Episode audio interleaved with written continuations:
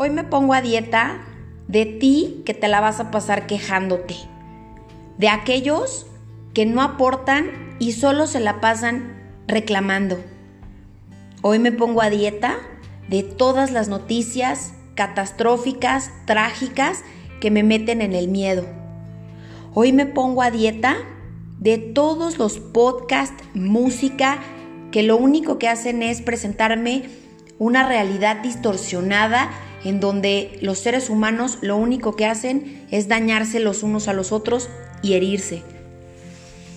Si bien trato de cuidar mi alimentación y te invito a que vivas una vida repleta de hábitos saludables, en las que hagas ejercicio y comas saludablemente, lo más importante es que te pongas a dieta hoy más que nunca que cuides mucho lo que escuchas, que cuides más lo que ves y sobre todo las personas de las que te rodeas. Ese cuate que comparte en redes sociales, ya se murieron dos, y el otro que comparte el malditos políticos no sirven para nada, lo único que nos está haciendo es alimentar odio, nos está haciendo alimentar el miedo, la preocupación. Cuida mucho a quien sigues, Cuida mucho con quien te sientas, porque los vampiros energéticos están a la orden del día.